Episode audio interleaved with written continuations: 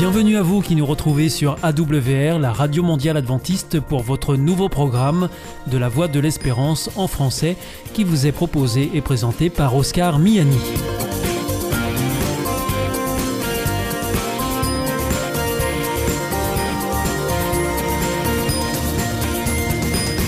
C'est donc parti pour les 30 prochaines minutes ensemble.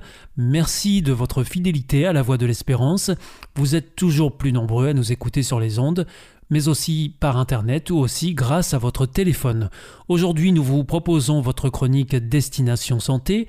Ensuite, ce sera la chronique éducative à propos et nous continuerons avec la série d'émissions hebdomadaires Espérance et là ce sera avec Philippe Delez.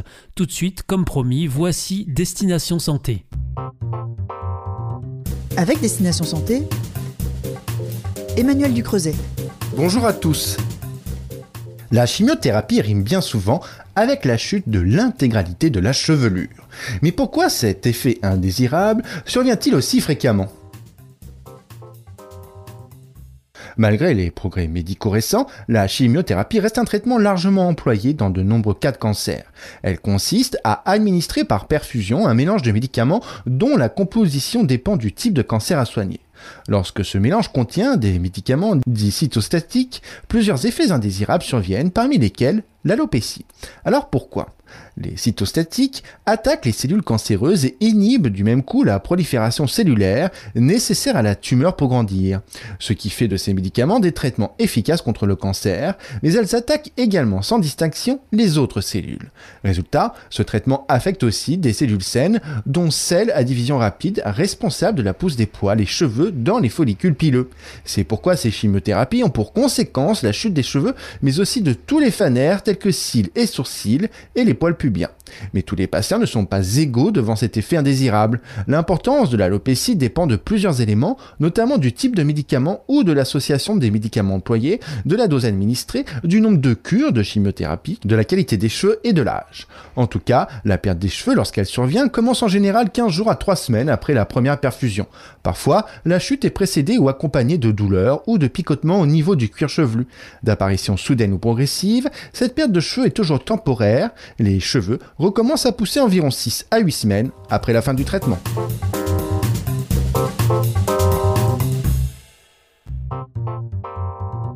Avec Destination Santé, Emmanuel Ducreuset. Bonjour à tous. Le chocolat fait partie de ces aliments que l'on aime déguster pour se réconforter, particulièrement lorsque le temps froid commence à s'installer. Mais sur quoi repose cette envie de chocolat? Avec en moyenne 7 kg de chocolat consommés par personne chaque année, les Français se classent dans le top 10 mondial des plus grands amateurs de chocolat. Mais sur le plan nutritionnel, que vaut-il réellement? Composé de pâte de cacao, de beurre de cacao et de sucre, le chocolat contient majoritairement des lipides et des glucides simples. Le chocolat noir à 70% est moins riche en glucides, mais plus riche en lipides. Les chocolats au lait ou blanc sont donc plus sucrés et moins gras. Mais le chocolat, ce n'est pas seulement du gras et du sucre, c'est également des vitamines, des fibres et des flavonoïdes. Ces dernières substances, appartenant à la famille des polyphénols et plus ou moins présentes dans le chocolat, sont citées dans plusieurs études pour leurs effets bénéfiques sur le système cardiovasculaire ou la stimulation des capacités cognitives. Mais tous ces différents composés qui proviennent des fèves de cacao sont présents en très faible quantité dans les tablettes de chocolat.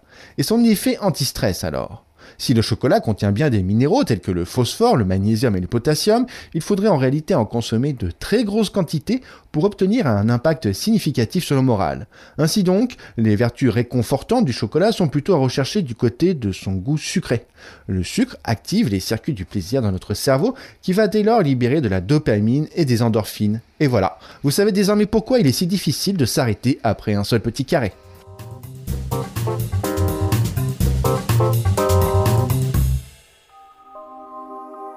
Vous aussi, votre santé vous intéresse? Alors si vous souhaitez en savoir plus, demandez-nous l'ouvrage Santé et bien-être des éditions Vie et Santé. Nous aurons le grand plaisir de vous en adresser un exemplaire gratuitement sur simple demande de votre part à france.awr.org.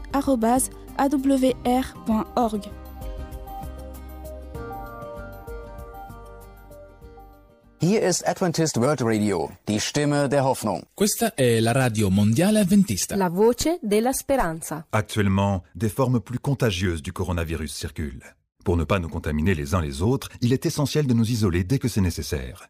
Au moindre doute, dès les premiers symptômes, je m'isole et je fais un test. Si mon test est positif, je reste isolé 10 jours et j'alerte mes contacts. Si j'ai été en contact avec une personne positive, je me fais tester et je m'isole immédiatement pendant 7 jours, même si mon test est négatif. Vous avez besoin d'aide pendant l'isolement? Appelez le 0800 130 000. Vous pourrez recevoir un accompagnement matériel, médical ou psychologique. Ensemble, faisons bloc contre le coronavirus. Ceci est un message du ministère des Solidarités et de la Santé.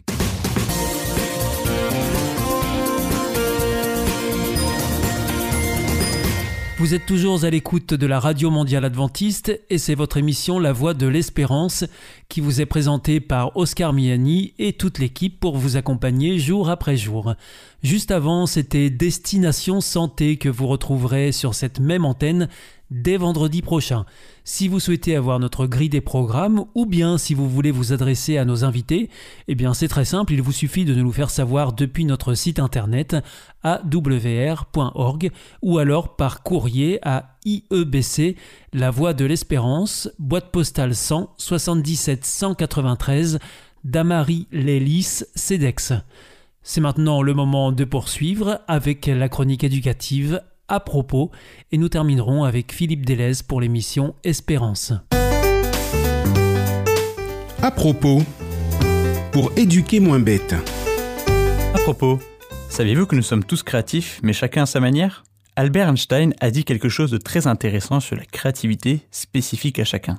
Tout le monde est un génie, dit-il, mais si vous jugez un poisson sur sa capacité à grimper un arbre, il passera sa vie à croire qu'il est stupide. Quelle déclaration N'est-ce pas une image très parlante? Eh bien pour la créativité c'est la même chose. Nous le sommes tous, mais chacun à sa façon. Ainsi, on peut être créatif en cuisine, dans le sport, dans la peinture ou en musique. Mais pourquoi pas aussi en informatique ou avec des fleurs? Certains le seront dans la finance et dans la gestion, et on pourrait ainsi continuer sur tous les domaines de la vie.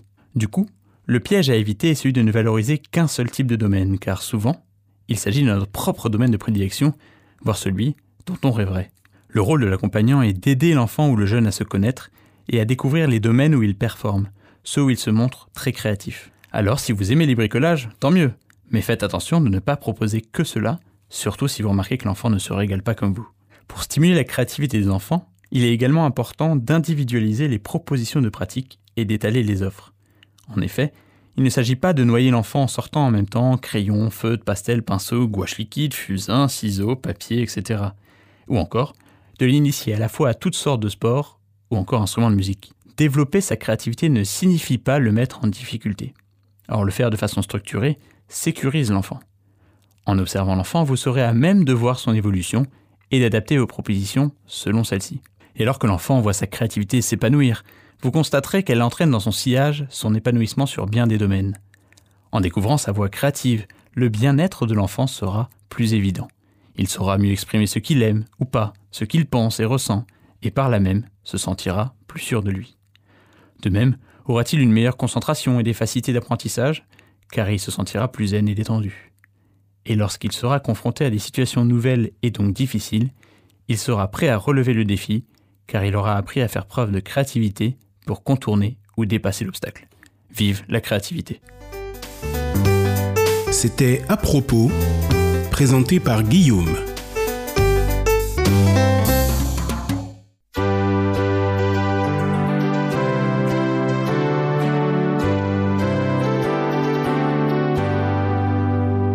This is Adventist World Radio, the voice of hope.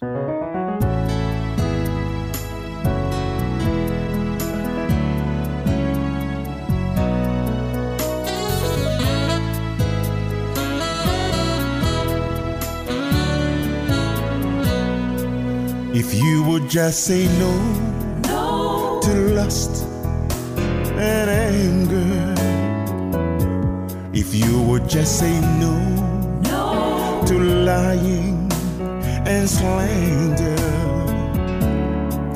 if you would just say no, no. to hate and envy, and accept God's grace and His mercy. If you would just say yes, to love and charity.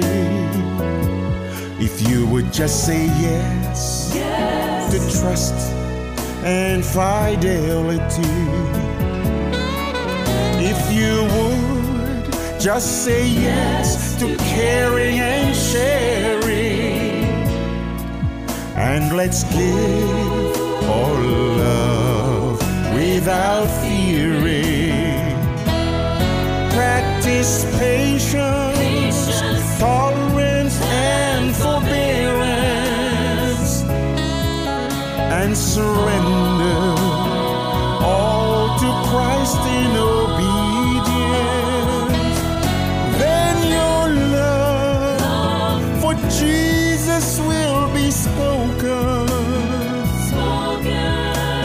The shackles of sin and shame will be broken.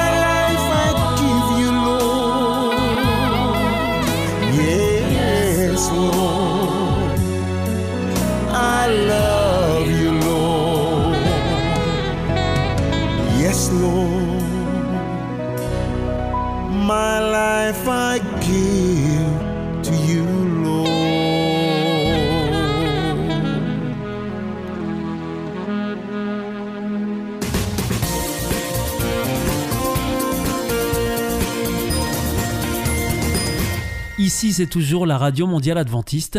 Vous êtes à l'écoute de la Voix de l'Espérance avec Oscar Miani au micro et toute l'équipe. Juste avant, c'était à propos que vous retrouvez chaque mardi sur cette même antenne. À présent, c'est avec Philippe Delez que nous terminerons pour l'émission Espérance.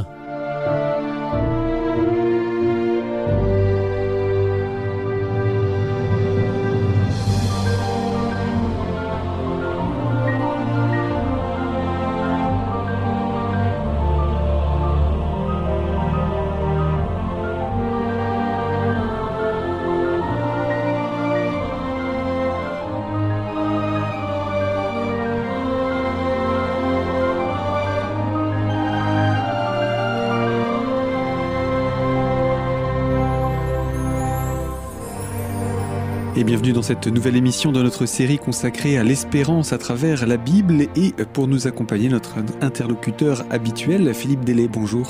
Et bonjour Gaël. Je rappelle que nous découvrons actuellement les textes de la Bible dans cette partie de notre série. Et lors de notre dernière émission, nous avions conclu avec la démonstration d'amour de Dieu à la croix en guise de réponse à l'accusation de l'ennemi de la vie, à savoir Satan. Ce dernier fut exclu de cette manière du ciel. Et la Bible annonce un malheur pour les habitants de la terre dans Apocalypse 12 au verset 12, car le diable y a été précipité, animé d'une grande colère, sachant qu'il lui reste peu de temps. Mais euh, du coup, euh, Philippe, que peut-il faire aux habitants de la Terre et quelle sera sa destinée à lui? C'est ce que nous allons découvrir donc à travers cette nouvelle émission. Oui, comme vous l'avez cité Gaël, nous avions vu de quelle manière Dieu a prouvé par la croix aux habitants du ciel et à ceux qui avaient encore des doutes tout son amour pour ses créatures. À la croix, le diable s'est dévoilé et a révélé son véritable caractère, euh, ce qui a eu pour conséquence son exclusion du ciel. Quant à sa destinée, nous aurons l'occasion de le comprendre lorsque nous dévoilerons la finalité de ce conflit. Afin de découvrir ce à quoi les habitants de la Terre seront confrontés, je vous invite à poursuivre notre lecture d'Apocalypse chapitre 12 à partir du verset 13. Je vous le lis.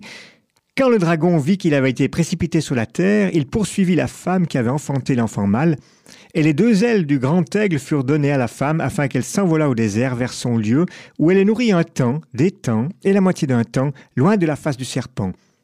Et de sa bouche le serpent lança de l'eau comme un fleuve derrière la femme, afin de l'entraîner par le fleuve. Et la terre secourut la femme, et la terre ouvrit sa bouche et engloutit le fleuve que le dragon avait lancé de sa bouche. Historiquement, nous nous trouvons donc à l'époque de Jésus, après sa résurrection, où la Bible nous dit qu'il est apparu à plus de 500 frères. Ensuite, devant plusieurs témoins, Jésus est enlevé vers le ciel. Nous avons l'impression que à cette époque, en tout cas, tout allait bien pour les disciples de Jésus. Effectivement, et le livre des Actes des Apôtres nous confirme cette période de développement. Actes chapitre 2 verset 41, je vous lis, Ceux qui acceptèrent sa parole furent baptisés, et en ce jour-là le nombre des disciples s'augmenta d'environ 3000 âmes. Et nous avons également un autre verset qui consolide cette idée. Toujours dans le livre des Actes au chapitre 6 verset 7, il est dit, La parole de Dieu se répandait de plus en plus, le nombre des disciples augmentait beaucoup à Jérusalem, et une grande foule de sacrificateurs obéissait à la foi. Oui, tout allait bien pour cette église émergente, et ceci durant encore trois ans et demi. Et rappelez-vous, lors des émissions 35 à 37 traitant de la prophétie des 70 mètres du prophète Daniel, nous avions évoqué cette période. Toutefois, l'enthousiasme des débuts fut rapidement confronté à des épreuves cruelles, et les premiers chrétiens ont commencé à découvrir la colère du diable. Ce fut la lapidation d'Étienne en 34 après Jésus-Christ, suivie de la persécution des chrétiens par les conducteurs religieux zélés, dont Saul de Tarse, qui est devenu l'apôtre Paul, faisait partie. Et tout cela eut pour conséquence la fuite de nombre d'entre eux vers la Syrie, vers la Samarie.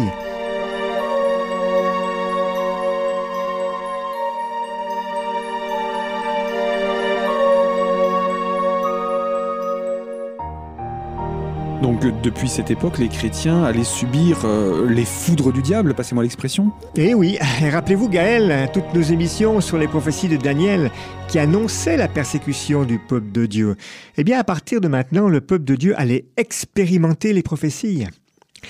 Le dragon en colère allait poursuivre la femme qui avait enfanté l'enfant mâle, c'est-à-dire le peuple de Dieu. Alors historiquement, nous retrouvons les persécutions romaines des 2e et 3e siècles. Ensuite, il eut l'empereur Constantin qui a fait tomber les premiers chrétiens dans le paganisme. Et nous lisons au verset 15 Et de sa bouche le serpent lança de l'eau comme un fleuve derrière la femme, afin de l'entraîner par le fleuve. Vous savez, à partir de la fin du VIe siècle, début du VIIe siècle, l'Église chrétienne universelle a hérité du paganisme, de sa philosophie. En fait, elle a hérité du caractère de l'Empire romain qui s'éteignait. Je constate que, encore une fois, nous sommes en présence de beaucoup de symboles dans ce texte. Oui, beaucoup de symboles, effectivement. Nous avons déjà le mot bouche qui fait écho au texte que nous avions lu lors des émissions 25 et 26 concernant la petite corne dont le prophète Daniel nous parlait. Je vais peut-être vous la rappeler, je vous cite dans le livre de Daniel au chapitre 7, verset 8. Je considérais les cornes et voici une autre petite corne sortie du milieu d'elle. Elle avait des yeux comme les yeux d'homme et une bouche qui parlait avec arrogance. Nous avions identifié cette petite corne. Il s'agissait de la papauté médiévale. Et cette nouvelle autorité ne supportait pas la contradiction. Alors, Elle utilisa les armées des pouvoirs séculiers pour affermir son autorité. Ces armées représentent l'eau, comme un fleuve que le serpent lança derrière la femme. Écoutez ce que nous dit le prophète Isaïe chapitre 59. Au verset 19, il est dit Quand l'ennemi viendra comme un fleuve, l'Esprit de l'Éternel le mettra en fuite. Et puis nous avons également un autre texte, une autre explication au chapitre 8, verset 7. Voici le Seigneur va faire monter contre eux les puissantes et grandes eaux du fleuve, le roi d'Assyrie et toute sa gloire.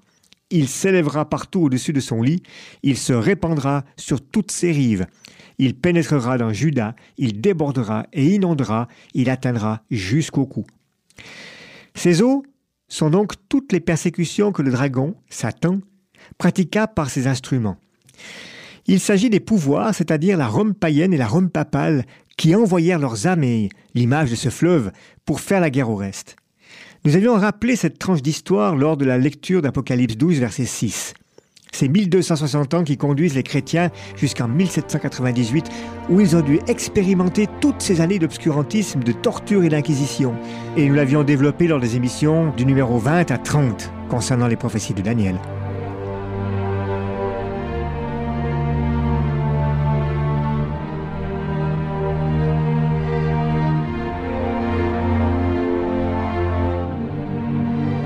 Sans vouloir revenir sur une partie du texte qui dit un temps d'étant la moitié d'un temps, qu'on a déjà étudié, euh, que signifie euh, cette autre partie du verset 14 Deux ailes du grand aigle furent données à la femme Eh bien, nous avons déjà un début de réponse dans le livre de l'Exode, au chapitre 19, verset 4. Je vais vous le lire. Vous avez vu ce que j'ai fait à l'Égypte et comment je vous ai porté sur des ailes d'aigle et amené vers moi. En fait, Dieu ici reprend une image pour décrire de quelle manière il protège son peuple. Dans ce verset, Dieu rappelle comment il a englouti l'armée de Pharaon.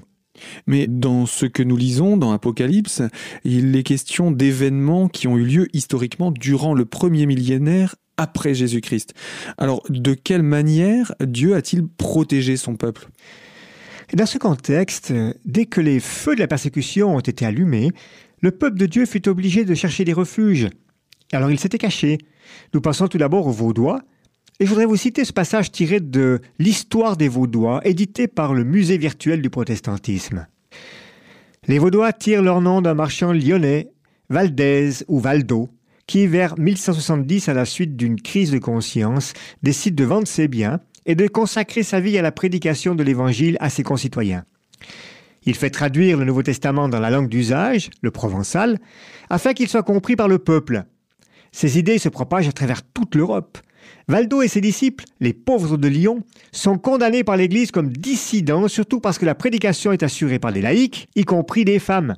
Ils sont excommuniés par le pape Lucius III en 1184. Le mouvement vaudois, c'est le nom qui lui sera donné par ses adversaires, réussit à se répandre durant tout le Moyen Âge malgré les persécutions. Au XIIIe siècle, son centre est la Lombardie, autour de Milan. Il s'étend ensuite vers l'Autriche et le sud de l'Allemagne, où les contacts furent intenses avec des disciples de Jean Hus. Des communautés importantes se forment aussi dans les vallées du Piémont. Leur prédicateur nommé Barbe, ça veut dire oncle, expression qui les distancie des pères catholiques, parcourt les chemins de l'Europe pour visiter périodiquement les petits groupes de croyants clandestins. Et puis, vous savez, il y a tous ceux qui se sont réfugiés en Suisse, en Hollande, en Allemagne, en Suède, et finalement, ceux qui ont fui l'Europe pour aller s'installer et fonder les États-Unis d'Amérique. Et de cette manière, tous ces chrétiens persécutés accomplissent le verset 16 d'Apocalypse 12. Et la terre secourut la femme, et la terre ouvrit sa bouche, et engloutit le fleuve que le dragon avait lancé de sa bouche. Et bien tous ces pays représentent la terre qui porte secours au peuple de Dieu. Durant cette longue période, Dieu met sa main protectrice sur son peuple. Celui du verset 17. Et le dragon fut irrité contre la femme, et il s'en alla faire la guerre au reste de sa postérité, à ceux qui gardent les commandements de Dieu et qui ont le témoignage de Jésus. Avec ce verset, nous arrivons au terme de ce chapitre 12, mais également avec le timing au terme de cette émission. Alors Philippe, si vous le voulez bien, nous pourrions commencer à découvrir le chapitre 13 d'Apocalypse dans une prochaine émission? Oui, bien sûr, mais il reste une petite précision à donner sur le dernier verset d'Apocalypse 12. Eh bien, je propose de découvrir ça dans une prochaine émission, et en attendant, un petit mot de conclusion eh bien, on va encore laisser pour une fois la parole à la Bible. Dans le livre d'Apocalypse, chapitre 22, au verset 7, il est écrit ceci. Et voici, je viens bientôt. Heureux celui qui garde les paroles de la prophétie de ce livre. Merci Philippe, à bientôt. À bientôt Gaël, au revoir.